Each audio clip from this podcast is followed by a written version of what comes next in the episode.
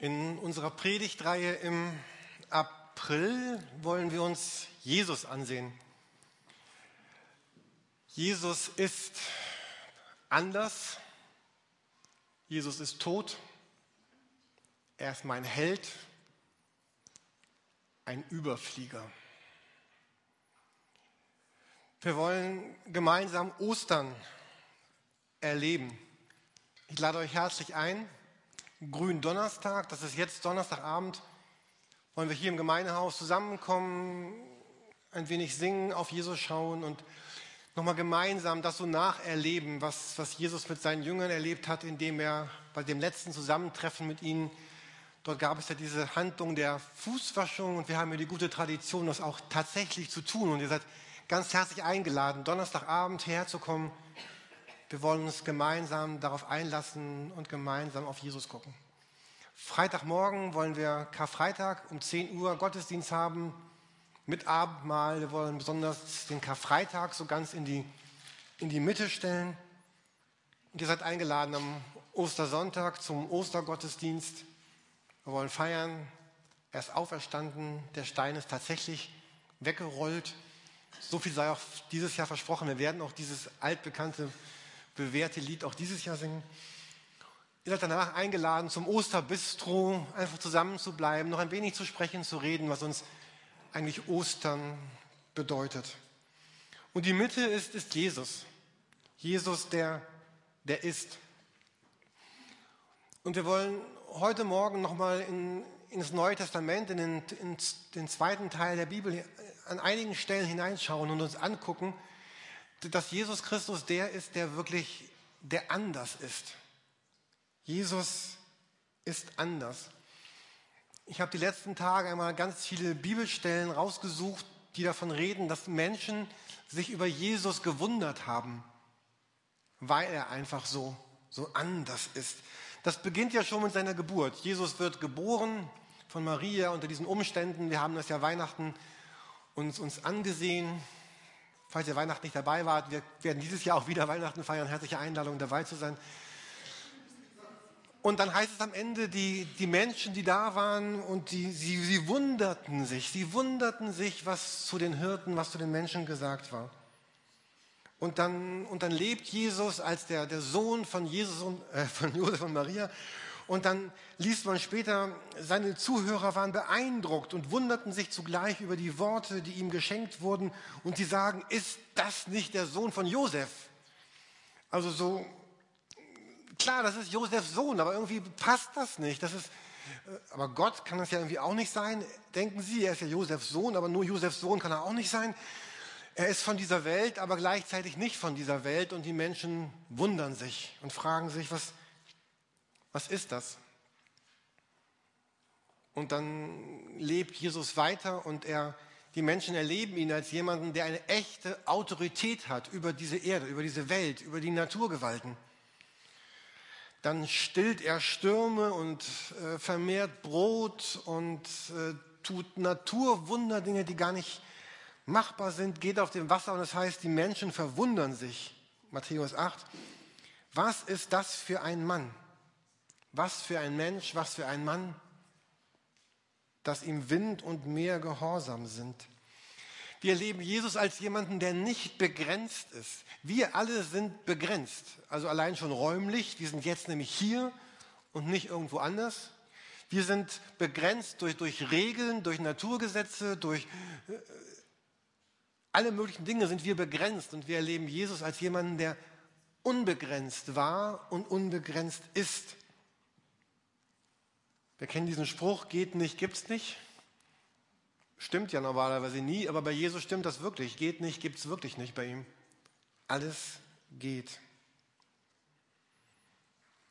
Und wir erleben aber einen Jesus, der auch in Konflikt ist mit, mit der unsichtbaren Welt, mit der anderen Welt. Matthäus 9, 33. Als aber der böse Geist ausgetrieben war, redete der Stumme. Und das Volk verwunderte sich und sprach, so etwas ist noch nie in Israel gesehen worden. Jesus ist der, ist der Herr in beiden Welten.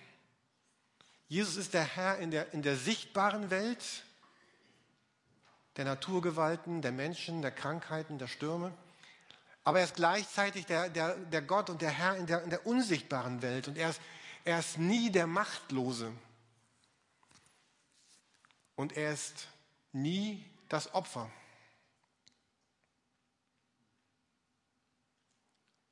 Dachte ich, stimmt gar nicht. Karfreitag ist er das Opfer, aber deswegen, weil er das Opfer sein möchte. Wir wollen uns das Karfreitag gemeinsam angucken. Jesus ist tot, weil er tot sein wollte und es zugelassen hat. Aber sonst war Jesus nie das Opfer von Mächten oder von Gewalten, von Umständen oder von Dingen, die einfach passiert sind. Und Jesus war in all dem immer der, der sich den Menschen zugewendet hat, zugewandt hat. Er war zugewandt. Es heißt, sie wunderten sich über die Maßen und sprachen, er hat alles wohl gemacht. Die Tauben macht er hörend und die Sprachlosen macht er redend. Jesus war der Notwender, aber er war auch der Zuwender, der sich den Leuten zugewendet hat, zugewandt hat. Er berührt die Unberührbaren. Und hier erleben wir, was Barmherzigkeit im Guten bedeutet. Nicht eine Barmherzigkeit von oben herab, sondern eine Barmherzigkeit, die sagt, oh, ich möchte, ich möchte dem anderen Gutes geben, Gutes sein, Gutes tun. Ich, ich möchte gut sein für den anderen. Er hat alles gut gemacht. Er macht die Tauben hörend, die Sprachlosen redend. Er macht die Gelähmten gehend und die Schuldigen frei. Wenn wir heute darüber reden, Jesus ist anders, dann können wir sagen, ja, Jesus ist anders. Und er ist der gleiche, der er damals war. Nicht mehr in derselben Gestalt, aber er ist derselbe Gott, Johannes 4, 27 lesen wir, da waren seine Jünger gerade unterwegs, er hatte sie irgendwie einkaufen geschickt und er führte so ein Gespräch mit einer etwas anrüchigen Frau in Johannes 4, 27. Dann heißt es, unterdessen kamen seine Jünger und sie wunderten sich, dass er mit einer Frau redete, also mit dieser Frau dort an diesem Brunnen. Doch niemand sagte, was tust du oder was redest du mit ihr? Also Jesus tat Dinge, das ist heute ja nicht wenn ihr mich nach dem Gottesdienst mit Michaela Klenner sprechen seht, zum Beispiel, dann würde sich keiner wundern, oh, Jürgen redet mit Michaela Klenner. Was ist denn heute los mit ihm? Also, äh, aber, aber, damals war das ganz, ganz anders. Ein, ein, ein, ein jüdischer Rabbi, Meister, Gelehrter redete nicht mit einer für die Juden ausländischen Frau, auch eine anrüchige Frau, wenn ihr das nachlesen wollt, zu Hause Johannes 4. Also mit der sprach man einfach nicht, das tat man nicht. Und sie wunderten sich, was spricht er mit der? Und irgendwie waren bei Jesus alle willkommen. Da war eine Frau, die hatte fünf Männer. Da war ein sterbender Dieb am Kreuz. Da war ein gebildeter, hochgeehrter Nikodemus, der bei Nacht kam und kommen durfte. Ein Ausbeuter Zachäus. Ein Handwerker Petrus. Eine Frau, die gerade beim Ehebruch ertappt worden war. Thomas, der so ein bisschen zögerlich war. Martha, Maria, Lazarus, seine Freunde, Kinder, Frauen, Jünger. Tausende bekamen Essen. Eine Frau, die ihren Sohn verloren hatte, bekommt ihn zurück. Ein reicher junger Mann darf mit ihm reden. Ein Hauptmann der Besatzungsmacht, dessen Sohn krank war, bekommt Hilfe. Und eine verzweifelte Frau, die seinen Mantel berührt, wird geheilt. Und irgendwie steht über diesem ganzen Leben von Jesus, dass er den Menschen sagt, ich bin euer Zuhause. Und ich will, dass ihr euch willkommen fühlt in diesem Zuhause, dass ihr, dass ihr zurückkommt. Und Gemeinde und Reich Gottes und Jesus und war immer dafür da, damit Menschen ein Zuhause finden, eine Heimat finden bei Gott, weil Jesus anders ist, weil er nicht trennt in, in Volksstämme und Kulturen und Alter und Geschlecht und Bildung und Aussehen und Stammeszugehörigkeit und Musikgeschmack oder was immer es geben kann. Aber Jesus war noch mehr anders. Das ist noch mehr anders. Kann man anders als anders sein? Matthäus 22, 22. Als sie das hörten, wunderten sie sich, ließen von ihm ab und gingen davon. Hoppla, was ist jetzt passiert? Jesus, es war auch immer klar, er hat gesagt, gesagt, ich bin nicht irgendwer, sondern ich bin immer noch der Gott. Ich bin nicht der nette Nachbar von nebenan, der Sandkastenkumpel oder der, den man irgendwie beliebig nutzen oder ausnutzen kann, sondern er kam mit einem ganz großen Anspruch. Ich bin Gott, ich bin die Wahrheit, ich bin der Sohn Gottes und ich sage, kehrt um und folgt mir nach. Und er sagt, bevor die Welt geschaffen wurde, bin ich schon da gewesen. Und dann, wenn die Welt nicht mehr sein wird, werde ich immer noch da sein. Und er wird der sein, vor dem sich alle Knie beugen. Und Jesus hat so gesprochen, er hat gesagt, ich bin das Brot, ich bin das Licht, ich bin das Wasser, ich, ich bin das Leben. Er hat nicht gesagt, ich bin wie das Brot, sondern ich bin das Brot, ich bin das Leben, ich bin es. Und den Leuten war das zu hart und die haben gesagt, das möchten wir gar nicht. Und sie wunderten sich, weil er war so anders. Das kannten sie dann auch wieder nicht. Und viele, die zuhörten, wunderten sich und sprachen, woher hat er das? Und was ist das für eine Weisheit, die ihm gegeben ist? Und solche mächtigen Taten, Taten, die durch seine Hände geschehen. Das, was Jesus tat und sagte und was er sagt und tut heute, ist anders. Und manchmal können wir uns schon wundern. Und sein Ende, in diesem Kreuzigungsgeschehen, dann gibt es eine Szene, wo Pilatus, der römische Verwaltungschef dort vor Ort, es heißt so, dass sich Pilatus sehr, sehr verwunderte. Jesus, warum rechtfertigst du dich nicht? Warum verteidigst du dich nicht? Warum setzt du nicht deine Macht als Sohn Gottes ein? Aber Jesus tat das nicht und die Menschen verwunderten sich. Und vielleicht die, eine der berührendsten Sätze rund um Ostern, Karfreitag, finde ich diesen Satz, Lukas 23, wo Jesus sagt, vergib ihnen, werden sie ihn an das Kreuz schlagen und dumme Sprüche machen. Und er sagt, vergib ihnen, denn sie wissen nicht, was sie tun. Und dann heißt es da, und die Soldaten waren unter dem Kreuz, hatten Spaß, würfelten und verteilten seine Kleidung. Und Jesus ist wirklich anders. Ich flippe ja schon aus, wenn jemand mir die Vorfahrt nimmt. Oder neulich stand ich, war ich, wollte ich bei der Metro einkaufen, stand dort zwei Minuten und wartete auf den Parkplatz, der vor mir frei werden sollte. Fuhr gerade raus, dann kam so ein nettes junges Auto und ich raus. Ich stehe seit drei Minuten hier und oh, ist mir doch egal. Das waren noch zwei und da bin ich dann, okay, okay. Ich flippe schon aus, weil ich zwei Minuten auf den Parkplatz warten muss, der mir dann gestohlen wird, widerrechtlich. Ähm, und Jesus stirbt hier am Kreuz, sie lachen über ihn, sie losen seine Sachen aus und er sagt, vergib ihnen, denn sie wissen nicht, was sie tun. Jesus war und ist anders. Lukas 9, 43. Und sie entsetzten sich alle über die Herrlichkeit Gottes als sie sich alle verwunderten über das, was er tat. Da ist dieser, wenn wir an Jesus denken, dann ist da auch dieser Schrecken, diese, diese Furcht, diese, oh, jetzt ist, bin ich wirklich in diesem Augenblick in, in Berührung mit Gott selbst. Er ist nicht nur der nette, zugewandte, freundliche Heiler und Brotvermehrer und Lebensspender, er ist, er ist auch der, ja, sie entsetzten sich über das, weil sie merkten, da ist mehr als ich. Da ist was richtig Großes. Jesus ist der andere Gott, der andere. Wir werden nach dieser Predigt das Lied singen, Jesus, Erlöser der Welt. Und das ist so berührend, wenn Jesus sagt, Matthäus 20, 28, wie der Menschensohn nicht gekommen ist, dass er sich dienen lasse, sondern dass er dient, diene und gebe sein Leben zu einer Erlösung für viele.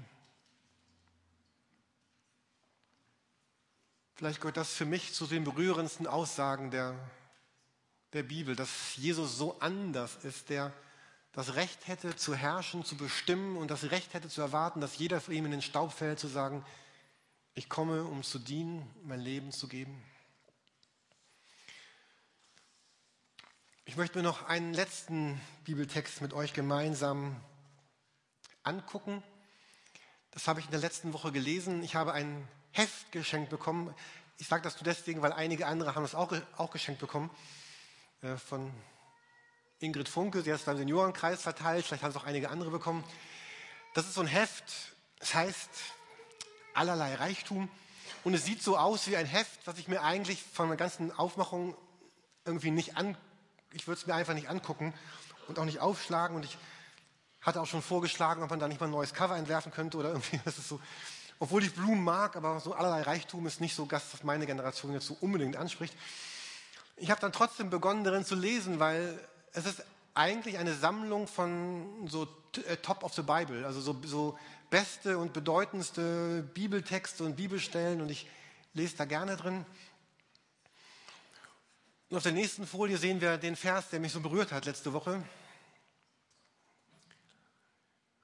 Römer 8, Vers 31. Wir haben das eben schon einmal gehört.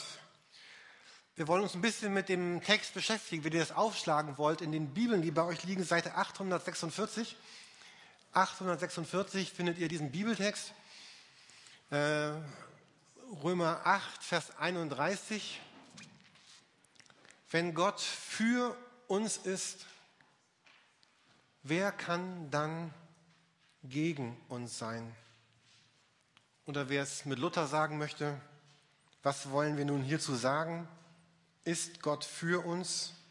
Wer kann wider uns sein? Römer 8, 31, Seite 846. Und als ich über dieses Thema nachdachte, Gott ist anders, und ich diesen Vers las, dachte ich, das ist wirklich anders. Gott ist für uns. Ein Gott, der für uns ist. Was kann eigentlich besser, größer und schöner sein? Ich möchte uns einmal nochmal den Abschnitt vorlesen, den wir eben auch schon gehört haben. Ich mache noch mal kurz Werbung für, äh, für Bibeln in gesprochener Form. Es gibt ja zum Beispiel bei Audible, einem bedeutenden weltweiten Anbieter von Hörbüchern, kann man sich eine, eine Bibel herunterladen. Ich hatte schon mal geworben dafür. Und ich hatte jetzt gestern noch mir gerade dieses Kapitel Römer 8 nochmal angehört als, als Hörbuch, so während ich dann draußen im Garten saß. Es war schönes Wetter gestern. Man konnte sogar ein bisschen braun werden. Ähm, und das ist nochmal ganz anders, Bibel nicht nur zu lesen, sondern Bibel auch zu hören. Also ich empfehle euch nochmal, investiert ein bisschen Geld, äh, kauft euch eine Bibel als Hörbuch, als MP3 oder irgendwelche Größe welches Format ihr auch immer kaufen wollt. Ähm, und hört sie euch mal an. Und auch gerne in anderen Übersetzungen. Ich hatte, glaube ich, auch gestern so eine neue Genfer Übersetzung gehört oder Hoffnung für alle, weiß ich gar nicht. Einfach Bibel nochmal zu hören. Was können wir jetzt noch sagen, nachdem wir uns das alles vor Augen gehalten haben? Gott ist für uns. Wer kann uns da noch etwas anhaben? Er hat ja nicht einmal seinen eigenen Sohn verschont, sondern hat ihn für uns alle hergegeben. Wird er uns dann mit seinem, zusammen mit seinem Sohn nicht auch alles andere geschenkt werden? Wer wird es noch wagen, Anklage gegen die zu erheben, die Gott erwählt hat? Gott selbst erklärt sie ja für gerecht. Ist da noch jemand, der sie verurteilen könnte? Jesus Christus ist doch für sie gestorben. Mehr noch, er ist auferweckt worden. Der sitzt an Gottes rechter Seite und tritt für uns ein. Was kann uns da noch von Christus und seiner Liebe trennen? Not, Angst, Verfolgung, Hunger, Entbehrungen, Lebensgefahr das Schwert des Henkers? Mit all dem müssen wir rechnen, denn es heißt in der Schrift, deinetwegen sind wir ständig vom Tod bedroht.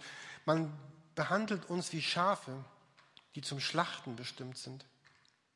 Und doch, in all dem tragen wir einen überwältigenden Sieg davon, durch den, der uns so sehr geliebt hat. Ja, ich bin überzeugt, dass weder Tod noch Leben, weder Engel noch unsichtbare Mächte, Weder Gegenwärtiges noch Zukünftiges noch gottlose feindliche Kräfte, weder Hohes noch Tiefes noch sonst irgendetwas in der ganzen Schöpfung uns je von der Liebe Gottes trennen kann, die uns geschenkt ist in Jesus Christus, unserem Herrn. Und das Ganze ist einfach zusammengefasst, wenn Gott für uns ist, wer kann dann gegen uns sein? Das ist so eine ganz knappe Zusammenfassung dessen, dass Gott anders ist. Wenn Gott für uns ist, wer kann dann gegen uns sein? Und es geht noch ein bisschen knapper als das. Ich würde euch gerne ein bisschen äh, Fremdsprache zumuten heute Morgen. Ähm, ein ganz klein bisschen Griechisch. Ähm, das sind eigentlich nur, nur sieben Worte im Griechischen. Und ich finde das so schön, dass eigentlich nur vier Worte ausgetauscht werden. Und am Ende steht immer dieses also Gott für uns, wenn Gott für uns, wer gegen uns? Also mehr steht da eigentlich gar nicht im Griechischen. Wenn Gott für uns, wer gegen uns? Sieben Worte und ein Satzzeichen. Und das verändert die Welt. Und eigentlich werden nur zwei Worte ausgetauscht. Wer gegen wird getauscht gegen Gott für. Wenn Gott für, wer gegen? Wer Gott, wenn Gott für uns ist, wer kann dann gegen uns sein? Nichts hat diese Welt so sehr verändert wie der Tausch dieser Worte. Aus wer gegen uns wurde jetzt durch Ostern Gott für uns, weil Gott nämlich anders ist. Ich möchte noch ein ganz paar Anwendungen daraus für uns schließen, aus diesen einfachen Worten. Wenn Gott für uns Wer gegen uns?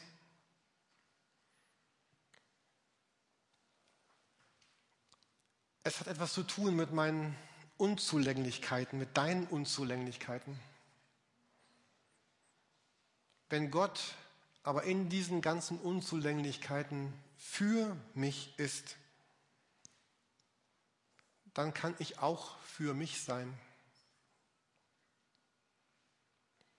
Wir haben alle diese Unzulänglichkeiten, die entweder echt sind oder gedacht oder sichtbar oder verborgen. Die sind körperlich oder geistig oder seelisch oder innerlich, innerlich oder sonst irgendwo. Wir haben diese Unzulänglichkeiten, an denen wir leiden. Und manchmal kommen die sehr stark hoch. Und wir dürfen uns sagen, Gott ist für mich in diesen Unzulänglichkeiten. Wer kann gegen mich sein?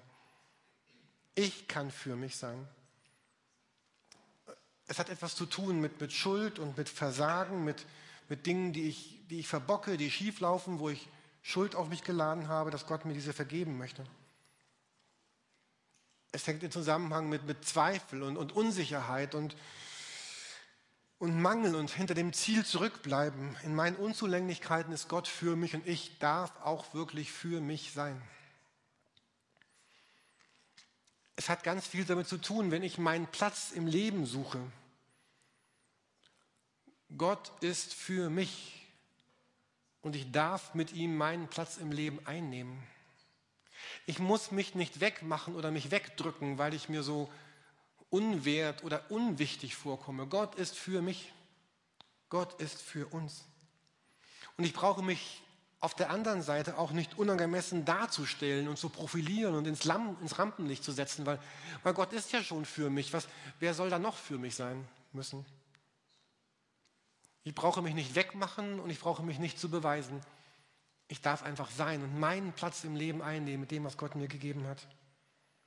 Mit seiner Kraft, mit seiner Stärke, mit seiner Autorität. Und es hat ganz viel zu tun mit meinen Lebenszielen, finde ich. Wenn, wenn Gott für mich ist, dann will ich meinerseits aber auch für ihn sein. Und das zeigt sich, was mir wichtig ist, zeigt sich in meinem Umgang mit meinem, meiner Zeit, mit meinem Geld und mit meiner Kraft. Was mir wichtig ist, zeigt sich daran, wer bekommt meine Zeit, wer bekommt mein Geld und wer bekommt meine Kraft. Man kann immer viel sagen im Leben, aber an diesen drei Dingen zeigt sich, was mir wirklich wichtig ist. Gott ist für mich. Gott ist für uns, Gott ist für diese Gemeinde, Gott ist für diese Stadt, Gott ist für die Menschen in dieser Welt. Und ich, ich stelle mir vor, dass eine Antwort von Christen sein, sein kann oder eigentlich ja sein muss oder sagen wir kann. Ja, ich will auch mit Gott für diese Welt sein, für diese Stadt sein, für diese Straße, für meine Arbeitsstelle, für dass wir verstehen, dass wir das, was wir haben, was wir sind, dass wir das haben für, für Gott, für den anderen, für diese Welt, für diese Stadt. Wenn ihr zu Hause, und ich, ich wünsche, dass ihr es nochmal tun könntet die Woche, vielleicht euch Zeit nehmt, Römer 8 nochmal in Ruhe zu lesen oder zu hören, dann, dann werdet ihr sehen, dass, dass da Gott auch beschreibt, wofür Gott den Menschen eigentlich gemacht hat, nämlich dazu, Jesus ähnlich zu werden. Und deswegen habe ich im ersten Teil auch diese ganzen Bibelstellen aufgelistet, nochmal, wo, wo beschrieben wird, wie Jesus war, dass Gott sagt, so, so, so könnt ihr auch werden. Das ist so das Bild, was ich habe vom Leben.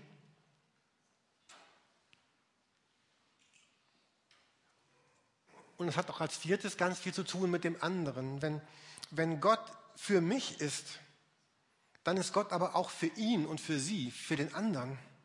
Und dann will ich auch für den anderen sein. Was ist das Beste, was ich einem anderen geben kann? Ist es nicht gerade mit ihm oder ihr Gottes Liebe zu teilen? Und der andere ist ja wirklich oft, äh, wirklich ganz anders, wirklich anders. Und der andere wird manchmal an mir schuldig oder der andere enttäuscht mich und ich auch.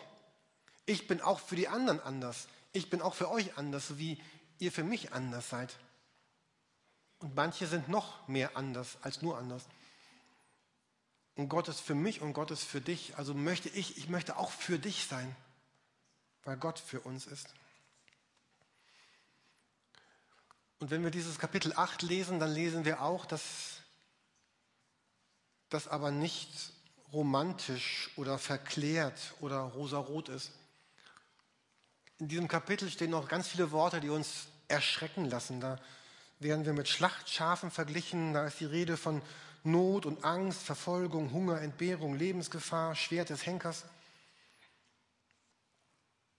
Ich glaube, all das steht da, weil all das auf Christen in unterschiedlichen Zeiten des Lebens und dieser Welt zutrifft.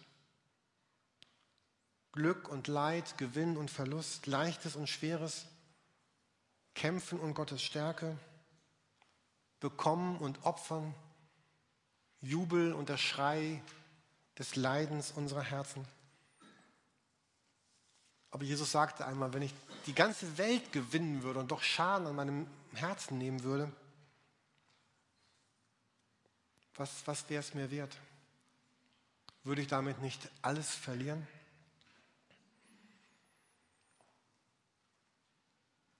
Ich wünsche euch eine, uns eine, eine gute Woche jetzt vor Ostern.